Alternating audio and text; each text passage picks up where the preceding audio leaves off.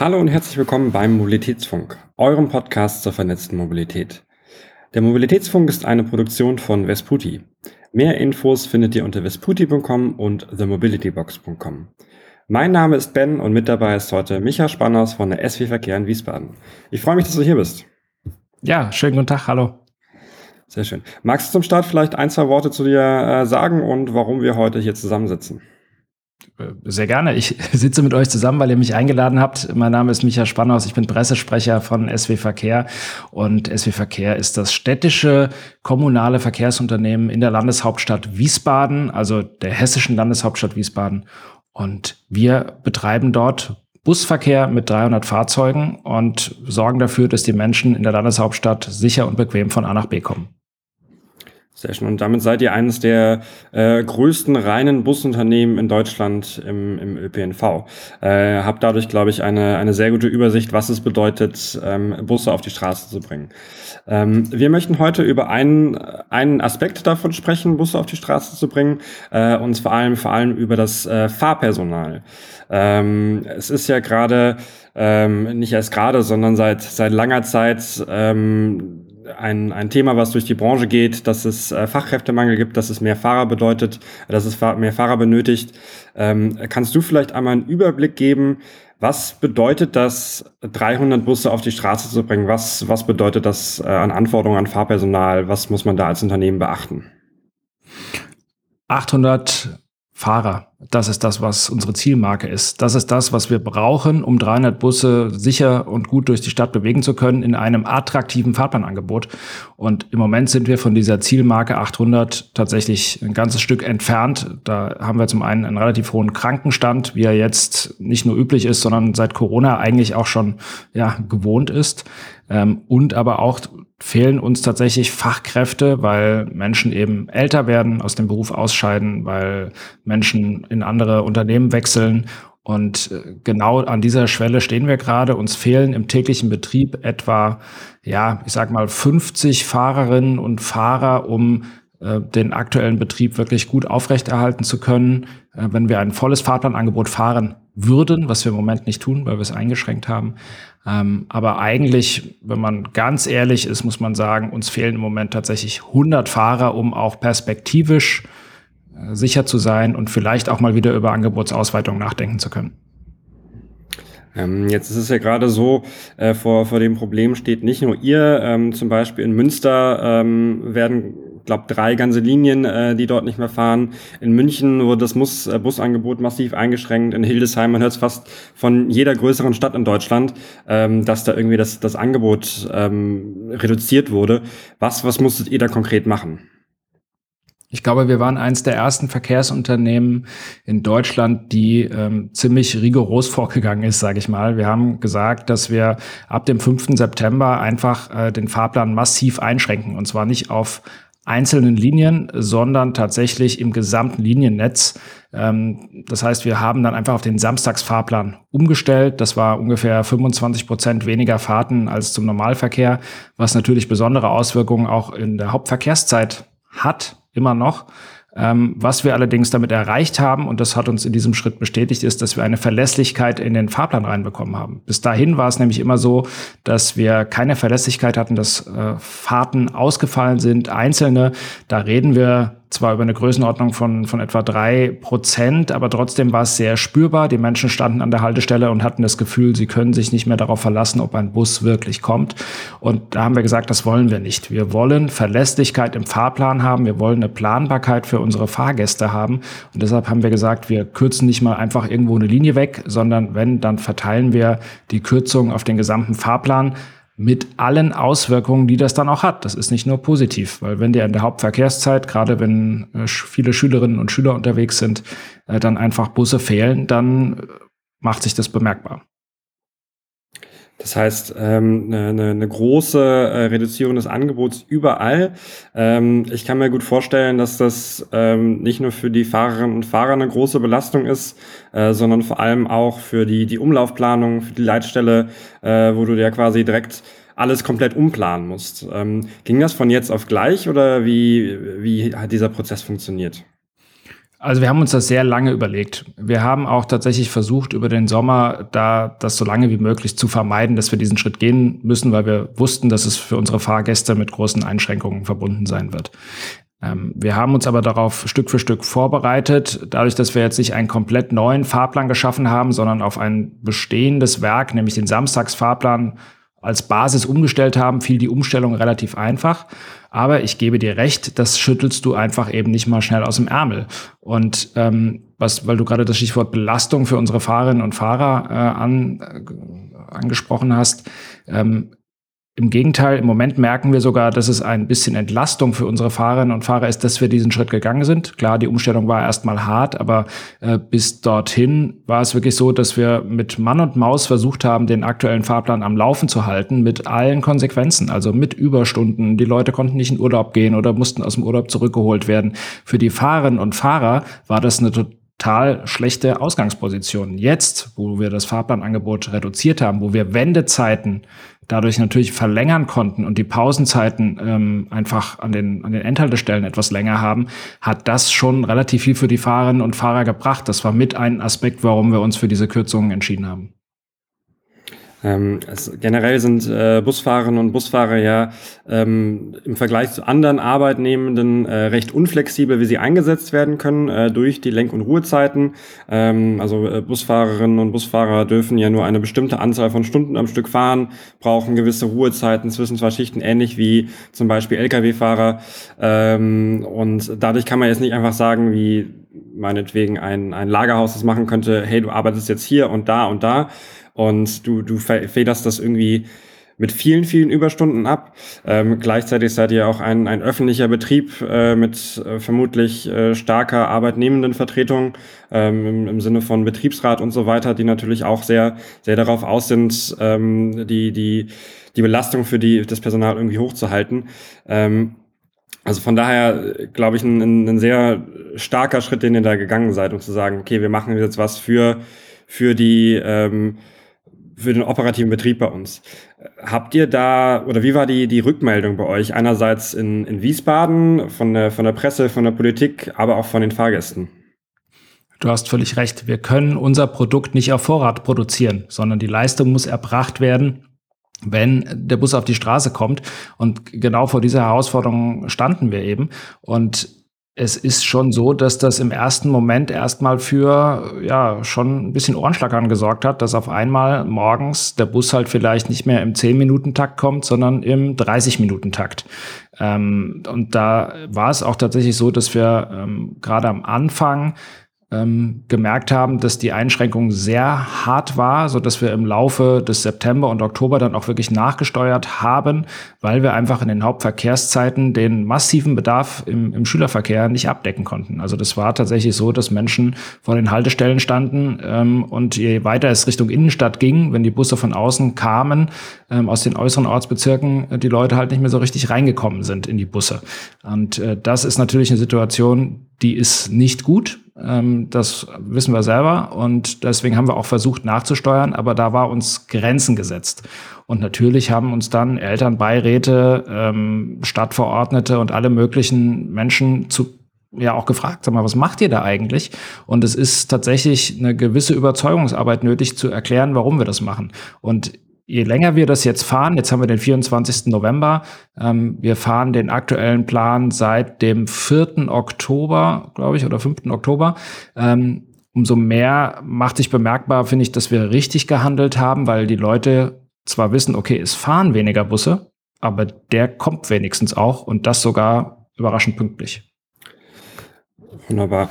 Ähm, das heißt, da kam Verständnis von den anderen Stellen dafür, dass ihr diesen Schritt gegangen seid, indem ihr dann erklärt habt, hey, das, das geht einfach nicht anders? Also erstmal nicht. Erstmal ist die emotionale Schiene natürlich diejenige, wenn ich merke, dass mein Kind an der Bushaltestelle steht und dann nicht mitgenommen werden kann und daraufhin äh, zu spät zur Schule kommt, ist kein Elternteil begeistert. Ist doch klar. Ähm, Politikerinnen und Politiker, die ähm, sich natürlich Sorgen machen, äh, was da in dieser Stadt passiert, fragen uns zu Recht auch kritisch. Ähm, könnt ihr was an der Situation verbessern? Warum ist das so? Ähm, wir versuchen schon auch von der Kommunikation her sehr deutlich zu machen, dass uns das bewusst ist, dass uns das auch natürlich nicht unseren Anspruch erfüllt. Unser Anspruch ist, die Fahrgäste ähm, vollumfänglich mit einem attraktiven Angebot sicher nach, von A nach B zu bringen. Und wir sind damit selber auch nicht zufrieden. Unsere Verkehrsplanerinnen und Verkehrsplaner haben schlaflose Nächte. Das ist so. Aber wir müssen die Tatsache akzeptieren, dass wir zu wenige Busfahrer haben und das nicht nur als einziges Unternehmen. Du hast die Beispiele vorhin genannt. Das ist jetzt also kein reines SW-Verkehr-Problem, sondern ein Problem, was uns bundesweit beschäftigt. Wir haben unseren Weg da gewählt. Andere Städte wählen eben den Weg zu sagen, okay, dann fährt die Linie halt mal zwei Wochen lang nicht. Ob das besser ist, sollen die Fahrgäste bewerten. Aber wir halten unseren Weg dann zu sagen, lieber Verlässlichkeit, dafür dann aber weniger äh, für den richtigen. Sehr schön. Lass uns mal ähm, einen Schritt zurücktreten und äh, uns die Gründe nochmal gerade äh, genauer anschauen. Wir hatten gerade schon mal kurz drüber gesprochen. Äh, äh, ein hoher Krankenstand ist irgendwie ein Thema. Ähm, ich habe von anderen Verkehrsunternehmen auch gehört, dass, dass durch die Covid-Zeit quasi ein Einstellungsstopp äh, da war. Ähm, vor allem auch ähm, äh, Fahrschulen für, ähm, für die Busfahrscheine äh, zugemacht hatten. Ihr seid ja in einer gewissen Sondersituation, in der ihr auch selber ausbildet. Ähm, aber was, was sind da so andere Gründe, warum es aktuell heißt, hey, wir haben nicht genug Fahrer? Also ich glaube, ähm, das gibt zwei unterschiedliche Aspekte, die man berücksichtigen muss. Zum einen mal die Gesamt, der gesamtgesellschaftliche Aspekt. Wir kommen jetzt in die Zeit, wo diese sogenannte Babyboomer-Generation, also alle die, die Anfang der 60er Jahre geboren wurden, so nach und nach in Rente gehen. Da waren einfach sehr viele Menschen, äh, waren sehr geburts, äh, geburtenstarke Jahrgänge. Und ähm, die gehen jetzt nach und nach in Rente. Das ist so. Ähm, noch dazu ähm, ist es eben so, dass in Zeiten von Inflation, von Gaspreisen, von Wohnungsknappheit, von äh, fehlender Kinderbetreuung und alles Mögliche, das sind äußere Einflussfaktoren, die Menschen dazu bewegen, darüber nachzudenken, ob sie in dem aktuellen Beruf, den sie ergreifen, eigentlich gut aufgehoben sind oder ob sie sich nicht in irgendeiner Art und Weise verbessern können. Also das sind solche gesamtgesellschaftlichen Themen, sage ich mal. Und dann haben wir noch die sehr ÖPNV-spezifische Sichtweise. Wir arbeiten alle an der Verkehrswende und das ist gut so. Wir alle wollen, dass die Menschen ihr eigenes Auto stehen lassen oder sich zumindest kein zweites Auto kaufen und stärker den ÖPNV nutzen. Daraufhin ist gerade alles ausgerichtet. Siehe 9-Euro-Ticket oder jetzt Deutschland-Ticket. Wir wollen den ÖPNV attraktiver machen. Das heißt aber auch, dass wir das Angebot erweitern müssen, weil die Leute müssen ja irgendwie fahren. Wir brauchen also im Zweifel mehr Busse, noch mehr Linien und so weiter, weil alle sind sich einig, nur ein attraktiver ÖPNV wird auch genutzt. Und da wir gerade diese Tendenzen haben, ist natürlich auch die Nachfrage nach Fahrpersonal enorm gestiegen in den letzten Wochen und Monaten und äh, eigentlich ja schon Jahren. Und da gibt es also zwei Trends, die so ein bisschen gegenläufig sind. Wir erweitern das Angebot, aber die Menschen, die das Angebot ja umsetzen oder, oder leisten sollen, die sind einfach im Moment immer weniger da. Es gab ähm, während der äh, Corona-Zeit ja einen gewissen Effekt äh, von ähm, Beschäftigten in der Flugindustrie, die äh, wohl zum Beispiel zu der Deutschen Bahn gewechselt sind. Äh, man, man hat dann in, in den großen Zeitungen gelesen, ich war Pilot und jetzt bin ich Triebfahrzeugführer, ich war äh, Stewardess, jetzt bin ich Kundenbegleiterin bei einem äh, privaten Eisenbahnverkehrsunternehmen. War das ein Effekt, den ihr auch mitbekommen habt, dass da Leute aus anderen Branchen zum ÖPNV gekommen sind, weil es irgendwie krisensicher war oder war das nur ein sehr kleiner Effekt? Also zu uns sind leider sehr wenige Menschen gekommen aus, aus Quereinstieg. Ähm, das sind tatsächlich auch Menschen, die wir im Moment äh, suchen. Optimalerweise natürlich welche, die schon Führerschein der Klasse D haben, weil dann der Umstieg äh, relativ schnell vonstatten geht. Ähm, aber wir haben keine Effekte gemerkt, dass Menschen sich jetzt dafür entschieden haben, äh, Busfahrerin oder Busfahrer werden zu wollen. Ähm, wie kannst du dir das erklären, wenn jetzt auf einmal die, die Bundesregierung sagt, wir wollen bis äh, 2030 die Fahrgäste im, im öffentlichen Verkehr verdoppeln, äh, wir wollen, ähm, dass der ÖPNV gestärkt wird, dass, das, äh, dass der Umweltverbund gestärkt wird, dass geteilte Mobilität ähm, überall verankert wird wir geben jetzt drei Millionen, drei Millionen Graden, die für das Deutschlandticket jetzt äh, da im Gespräch sind, ähm, von verschiedenen Stellen. Ähm, das heißt, so hat, hat die Politik das irgendwie übersehen, dass da jetzt Fahrer fehlen für die ganzen Ziele oder ähm, wird das irgendwie schweigend hingenommen? Wie, wie erlebst du das? Ich selber sitze natürlich nicht in den Verhandlungsrunden von Bund und Ländern oder VDV-Runden oder wer, wer da alles miteinander spricht, äh, zusammen. Ich glaube, alle wollen nur das Beste. Alle wollen, dass die Verkehrswende klappt und die Menschen sollen eben dazu bewegt werden, den ÖPNV zu nutzen, weil am Ende des Tages müssen wir unsere Klimaziele erreichen. Von daher, das Ansinnen ist, glaube ich, gut. Ähm, ich glaube nur einfach, dass noch nicht so richtig erkannt wurde, dass es dann, je tiefer man in die Strukturen schaut, da einfach die Strukturen zum großen Teil noch nicht so weit sind. Ähm, da ist Fahrermangel sicherlich eines. Ähm, wir müssen jetzt eine komplett neue Infrastruktur schaffen, um das Deutschlandticket überhaupt vertreiben zu lassen. Das heißt, äh, die Verbünde ziehen jetzt gerade los und entwickeln Plattformen, äh, damit das vertrieben werden kann. Also jede Entscheidung, die dort oben getroffen wird, die für die man sein kann und die sachlich auch richtig und notwendig ist, hat einen massiven Rattenschwanz an Auswirkungen. Und ich ohne dass ich den Menschen zu nahe treten will und ohne dass ich die handelnden Personen persönlich kenne. Ähm, ich glaube, manchmal denkt man eher, wir geben jetzt erstmal das Ziel aus und gucken, wie wir es erreichen, als dass wir erst darüber nachdenken, haben wir überhaupt die Ressourcen, um Ziele zu erreichen. Man kann so vorgehen, weil nur wenn man sich große Ziele setzt, erreicht man auch was. Aber ich, ich bin sehr dafür, immer auf die Erwartungsbremse zu drücken und zu sagen, okay, Ziel ja, richtiges Ziel müssen wir machen, aber dann bedenkt bitte am Ende des Tages ist es doch auch niemandem geholfen ähm, oder anders. Wir reden immer auch über Vergütung von Busfahrerinnen und Busfahrer. Das ist bei uns ein großes Thema. Also da heißt immer, ja, bezahlt doch die Busfahrerinnen und Busfahrer besser. Okay, ja, können wir machen. Und Busfahrer ist ein systemrelevanter Beruf. Der muss fair bezahlt werden. Keine Frage. Aber das heißt ja auf der anderen Seite auch etwas, nämlich dann, dass im Zweifel Ticketpreise teurer werden oder dass der Zuschuss von der Politik größer werden muss, weil ÖPNV im kommunalen Bereich als Daseinsfürsorge ist immer Zuschussgeschäft. Und irgendjemand muss die Kosten tragen. Und deswegen, man kann immer fordern, man muss die Situation für Busfahrerinnen und Busfahrer verbessern. Das ist völlig berechtigt. Aber wir müssen alle bereit sein, auch damit zu leben, dass dann eben auf der Kostenseite äh, Herausforderungen auf uns zukommen. Und manchmal habe ich so ein bisschen das Gefühl, aber das ist wirklich mein ganz persönliches äh, Gefühl, was ich jetzt nicht im Namen von SW Verkehr sagen würde. Ähm, ich habe manchmal das Gefühl, ähm, dass die Verkehrswende an diesem Punkt ein bisschen auf den Rücken der Mitarbeiterinnen und Mitarbeiter ausgetragen wird, weil die sollen immer mehr leisten, aber keiner gibt eigentlich mal die Lösung an die Hand und sagt, damit entlasten wir euch auch. Dann lass uns einmal genau darüber sprechen und einmal über das, äh, das Berufsbild des Busfahrers, äh, des Busfahrers und der Busfahrerin. Hm, wie, was das gerade bedeutet, so was übernehme ich für Verantwortung, wenn ich Busfahrer werde?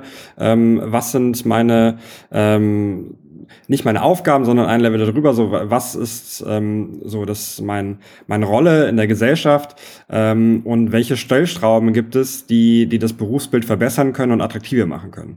Und zwar sowohl von Seiten des ähm, Verkehrsunternehmens auch äh, aus als von der Politik als auch gesamtgesellschaftlich. Ähm, kannst du vielleicht ganz grob mal das, das Berufsbild zum Beispiel eines, eines Busfahrers bei der SW Verkehr zeichnen?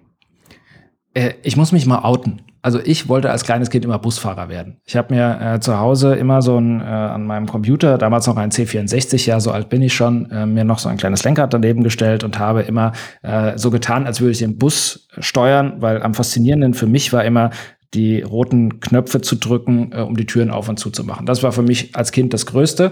Und ich habe eine große Leidenschaft für diesen Beruf. Ich bin es dann nicht geworden. Ich bin Kommunikationsmensch geworden.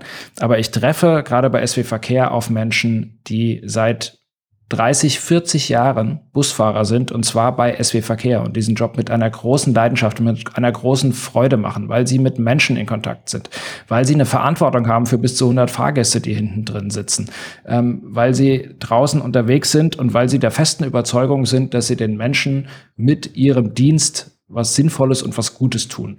Und genau das erlebe ich immer wieder bei unseren Kolleginnen und Kollegen, dass die wirklich mit Leib und Seele dabei sind und die sich eben nicht unterkriegen lassen davon, wenn zum Beispiel jemand mal die Busspur äh, zuparkt und sie drumherum manövrieren müssen. Äh, Busfahrer ist in Wiesbaden zumindest insofern ein harter Job, als dass man sagen kann, das sind neun Stunden Schichten in der Regel. Also es gibt noch mal kürzere Dienste, mal längere Dienste. Da guckt man natürlich auch immer so ein bisschen, ähm, wie lang, wie alt ist vielleicht ein Busfahrer, was, was kann der gesundheitlich noch machen. Aber ähm, wir haben eben das Schichtsystem, ähm, was bei uns natürlich auch noch vorkommt, wo wir aber dabei sind, das gerade ein bisschen zu reduzieren, sind solche geteilten Dienste, dass man also morgens mal zwei, drei Stunden fährt, dann eine kleine Pause hat und dann hinten raus wieder fährt. Ähm, und das ist anstrengend. Und gerade Wiesbaden, die eine der staureichsten Städte in Deutschland ist, ähm, hat das Problem, dass Fahrpläne immer ziemlich auf Kante genäht sind. Das heißt, wenn der Fahrer im Stau stecken bleibt, an seine Endhaltestelle ankommt, dann hat er im, im, Zweifel nicht mal Zeit aufs Klo zu gehen und muss sofort wieder los. Und das sind die aktuellen Herausforderungen, äh, wo sich Menschen schon überlegen, ähm, ob der Busfahrerberuf für sie interessant ist. Und dann ganz aktuell, äh, brandheiß, das hat mich letzte äh, Woche massiv beschäftigt, wir hatten den G7 Innenministergipfel in Wiesbaden.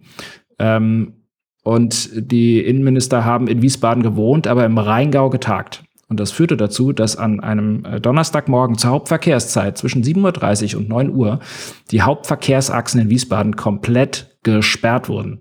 Und zwar eigentlich ohne Vorankündigung. Das heißt, unsere Busfahrerinnen und Busfahrer standen im Stau. Wir konnten unsere Fahrgäste nicht informieren. Die Fahrgäste waren sauer, verständlicherweise. Und das führte dazu, dass unsere Busfahrerinnen und Busfahrer angepöbelt wurden und wüst beschimpft wurden. Warum sie denn jetzt bitte schön nicht weiterfahren und warum sie denn der Fahrgast jetzt zu spät zur Arbeit, zum Arzttermin, zur Schule kommt.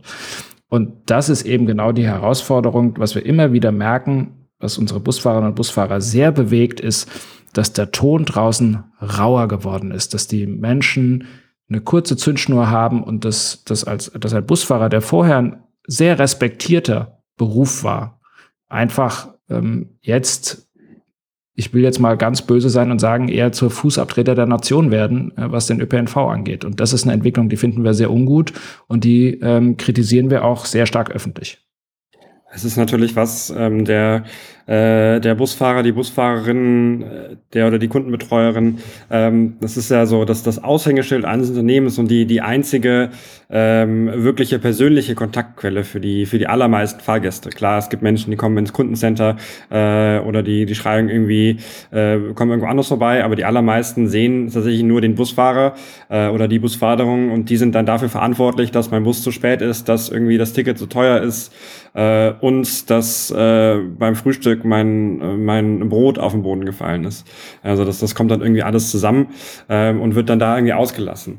Ähm, aber wir müssen, man muss es aber im Zusammenhang sehen mit unserem Fachkräftemangel. Das, das ist für mich die große Klammer. In dem Moment, wo ich Menschen, die ich brauche, weil sie systemrelevant sind, nicht mehr wertschätze in den kleinen Gesten, also indem man einfach mal guten Tag, guten Morgen, auf Wiedersehen oder Dankeschön sagt. In dem Moment sorge ich nicht dafür, dass der Fachkräftemangel äh, geringer wird, weil die Menschen gehen nach Hause, neben ihren, also die, die Mitarbeiterinnen und Mitarbeiter von uns gehen nach Hause, liegen abends auf der Couch und sagen sich, Mann, war das heute wieder ein scheiß Tag. Ich bin da wieder von zwei Fahrgästen angepöbelt worden. Warum tue ich mir das eigentlich an? Und diese Wertschätzung, ich weiß nicht, ob wir später auch nochmal auf das Gehaltsthema kommen, aber äh, die, diese Wertschätzung ist mindestens ebenso wichtig wie ein faires und akzeptables Gehalt. Und deswegen hänge ich da auch so dran und bin dir jetzt gerade ins Wort gefallen, weil mir das ein unglaublich wichtiger Punkt ist. Also ich, ich komme ähm, ursprünglich aus dem Busbereich, ähm, habe bei einem Fernbusanbieter gearbeitet und habe da auch viel mit, äh, mit damals waren es ausschließlich Busfahrern gesprochen, ähm, die ähm, also viele gesprochen haben von, ja, okay, da war jemand unfreundlich, da jemand unfreundlich. Aber was dann tatsächlich äh, immer im Gedächtnis geblieben ist, ist, hey, guck mal, hier war das Kind, das da an der Haltestelle stand und das hat mich mit riesigen Augen angeschaut. Äh, und dann haben die Eltern mich gefragt, ob das Kind mal da sitzen darf und das hat mir den, die Woche da versüßt. Also so selbst so eine kleine Geste der, der, der, der Anerkennung ähm, und äh, so der, der Dankbarkeit. Also auch, wie du sagtest, so das, das Hallo sagen beim Einsteigen in den Bus, das, das vielen Dank beim Aussteigen und so weiter. Das sind, das sind kleine Gesten, die, glaube ich, jeder machen kann. Ähm, das heißt, so die wir als, als äh, äh, Kunden ähm, des ÖPNV in Deutschland, jeder Fahrgast. Ähm, und ähm, letztendlich, das, das ist ein gesamtgesellschaftliches Thema. Ähm, was kann zum Beispiel ein Verkehrsunternehmen tun, ähm, um ähm, die, das Berufsbild attraktiver zu machen. Du hast schon von, von ähm, aufgeteilten Diensten gesprochen. Ähm, ist zum Beispiel sowas wie, ähm, keine Ahnung, äh, ein Teilzeitdienst ähm, möglich? Äh, oder was sind andere Maßnahmen, die, die man als Unternehmen ergreifen kann, um den Beruf attraktiver zu machen?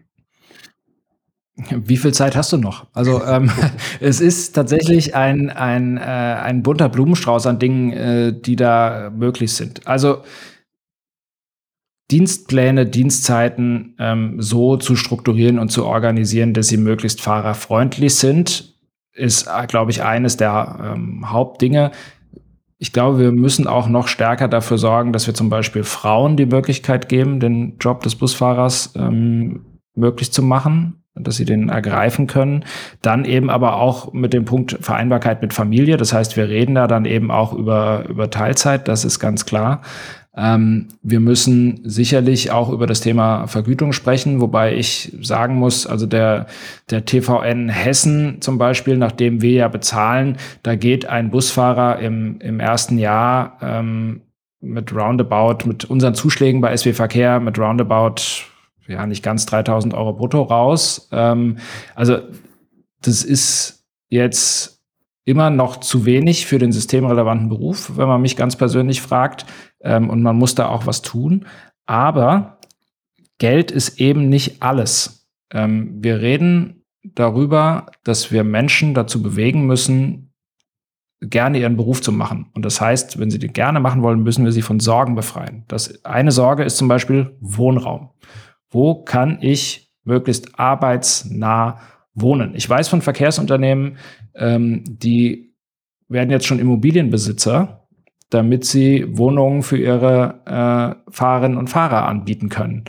Ähm, so, also weil Wohnraum ist immer ein Thema. Wenn ich als Busfahrer die Wahl habe, zu einem vielleicht kleineren Verkehrsunternehmen äh, zu, auf dem Land zu gehen, wo ich zwar weniger verdiene, aber da meinen Wohnraum habe, äh, dann gehe ich lieber dahin, als wenn ich erst eine Stadt äh, große, äh, als wenn ich vorher erst eine Stunde in die Stadt pendeln muss, um äh, dort meinen Beruf nachzugehen. Dann reden wir über Kinderbetreuung. Ähm, wenn ein Busfahrer und Busfahrer morgens früh auf die Arbeit muss oder abends sehr spät nach Hause muss, dann müssen wir dafür Sorge tragen, dass die sich wenigstens keine Sorgen um ihre Familienmitglieder machen müssen. Also das, das sind solche Dinge, du kannst als Unternehmen und solltest als Unternehmen sicherlich viel tun, aber auch hier wieder die gesamtgesellschaftliche Aufgabe, wie gehen wir eigentlich mit Menschen um oder welche Möglichkeiten bieten wir Menschen, die systemrelevante Berufe haben und die uns so wichtig sein müssen, damit wir unsere Ziele, wie zum Beispiel eine Verkehrswende, erreichen können. Was sagst du zu jemandem, der sagt, hey, äh, Busfahrer ist doch gar kein Zukunftsjob, in fünf Jahren fahren doch ohnehin alle Fahrzeuge autonom? Das ist eine Zukunftsmusik, die ich überhaupt nicht teile. Das autonome Fahren wird noch viele, viele Jahre dauern. Der Busfahrer, die Busfahrerin ist ein Job mit Zukunft. In Wiesbaden sogar noch noch mehr, weil wir ja jetzt vor zwei Jahren äh, die Entscheidung der Bürgerinnen und Bürger hatte, keine Straßenbahnen einzuführen. Das heißt, die Stadt Wiesbaden ist für die nächsten Jahre ähm, ja damit verhaftet, den kompletten ÖPNV übrigens als eine der wenigen äh, Großstädte in Deutschland, die einen rein busbetriebenen ÖPNV anbieten in Wiesbaden. Wiesbaden ist gefordert, alles in Zukunft mit Bussen zu machen. Dann reden wir über größere Gefäße, also größere Fahrzeuge, damit mehr Menschen ähm, in dem Bus sitzen können. Aber vorne wird immer eine Busfahrerin und ein Busfahrer sitzen und das Fahrzeug fahren. Wunderbar. Das heißt auch ein, äh, ein Commitment von, von euch als, als SW zu, zu eurem Fahrpersonal. Ähm, jetzt haben wir gesprochen über gesamtgesellschaftliche Themen, äh, Themen ähm, über äh, Themen, die man Verkehrs, als Verkehrsunternehmen, als Verkehrsverbund äh, tun kann. Ähm, was, was kann die Politik tun? Äh, es gab ja schon einige ähm, einige Kampagnen, die unterstützt wurden durch irgendwelche Fördertöpfe. Äh, in NRW zum Beispiel gab es mal eine Kampagne der, der ähm, privaten Eisenbahnverkehrsunternehmen, gemeinsam auch mit der DB Regio dort, was auch von den Verkehrsverbünden, Aufgabenträgern unterstützt wurde. Das war aber eine reine Marketingkampagne. Ähm, was, was wünschst du dir zum Beispiel vom Gesetzgeber, zum Beispiel von der Kommune, ähm, um diese Schwierigkeiten der Branche zu belegen? Man kann sich da sehr viel wünschen. Das fängt bei der finanziellen Ausstattung an, ähm, dass der ÖPNV immer entsprechend finanzielle Mittel brauchen wird, um ein attraktives Angebot auf die Straße bringen zu können, auf die Schiene bringen zu können, aufs Wasser bringen zu können und ähm, damit dann eben auch die Menschen so zu bezahlen, dass sie eben gerne einen Job ergreifen. Das ist, glaube ich, eine, eine Rahmenbedingung, wo sich eben diese Diskussionsrunden auf Länderebene, auf, auf Bund-Länderebene eben äh, ja, klar sein müssen und einigen müssen, dass es ohne zusätzliches Geld nicht gehen wird. Was man aber auch tun sollte, ist, ähm, man sollte darüber nachdenken, Möglichkeiten zu schaffen, dass Menschen von außen, also sprich aus dem Ausland, ähm, nach Deutschland kommen, um eben Berufe wie den Busfahrerjob zu übernehmen. Ähm, es wird darauf hinauslaufen, jetzt ganz akut, weil die, die Probleme sind akut, dass die Busunternehmen im europäischen Ausland auf die Suche gehen werden, um Fachkräfte eben reinzuholen. Und ähm, da fängt es ja schon an, dass Menschen aus der Türkei in Deutschland gar nicht fahren dürfen, weil sie keinen EU-Führerschein haben. So, also es müssen auch die politischen Rahmenbedingungen jetzt stimmen und das betrifft, glaube ich, nicht nur äh, jetzt die Berufswelt innerhalb des ÖPNVs, sondern ganz allgemeingesellschaftlich. Wie schaffen wir es, den Standort Deutschland so attraktiv zu machen und einfach zu machen, dass Menschen von außen reinkommen können und Jobs, die wir aus unterschiedlichen Gründen vielleicht nicht mehr selber machen wollen, äh, eben ja zu machen. Und äh, da reden wir von einem Einwanderungsgesetz. Dann reden wir darüber, dass äh, bürokratische Hürden abgebaut werden. Ähm, das sind solche Dinge, da kann die Politik, glaube ich, auf jeden Fall nachhelfen, denn der Trend, ich sage es nochmal, geht dahin, wir werden auf absehbare Zeit in Deutschland aus den eigenen Reihen vermutlich nicht genug Busfahrerinnen und Busfahrer rekrutieren können, äh, um den ganzen Bedarf zu decken. Du hast gerade ein, ein sehr spannendes Thema genannt, und zwar ähm, ausländische Fachkräfte. Ähm, also Busfahrerinnen und Busfahrer aus ähm, EU-Ausländern, aus anderen Ländern, äh, die nach Deutschland kommen, um äh, hier Bus zu fahren. Ähm, ich ich kenne das, es ist bei vielen Deutschen ähm, also Menschen im Fahrpersonal, äh, recht üblich, dass sie in die Schweiz gehen ähm, und da dann auf einmal äh, auf einen Schlag irgendwie 100, 150 Prozent mehr verdienen ähm, für mehr oder weniger den gleichen Job, der dann dort auch irgendwie nochmal mehr angesehen ist, äh, mehr irgendwie ähm, Anerkennung ähm, erhält. Ähm, wie passt das zusammen mit dem Berufsbild des Busfahrers als ähm, auch irgendwie ähm, Servicekraft, äh, ähm, also wie, wie gesagt, irgendwie Aushängeschild des Unternehmens. Passt das überhaupt, wenn diese Sprachbarriere da ist? Oder ist das, ist das eine temporäre Maßnahme zu, zu schauen, hey, wie, wie können wir da jetzt jemanden reinstellen, damit es überhaupt fährt? Oder ist das, ähm, ist das total einfach, das in den ähm, Plan mit einzubauen? Es ist alles andere als einfach. Ähm, der, das Busunternehmen, das wird so kommen. Ein, ein Busunternehmen muss stärker Dienstleister für seine Mitarbeiter werden.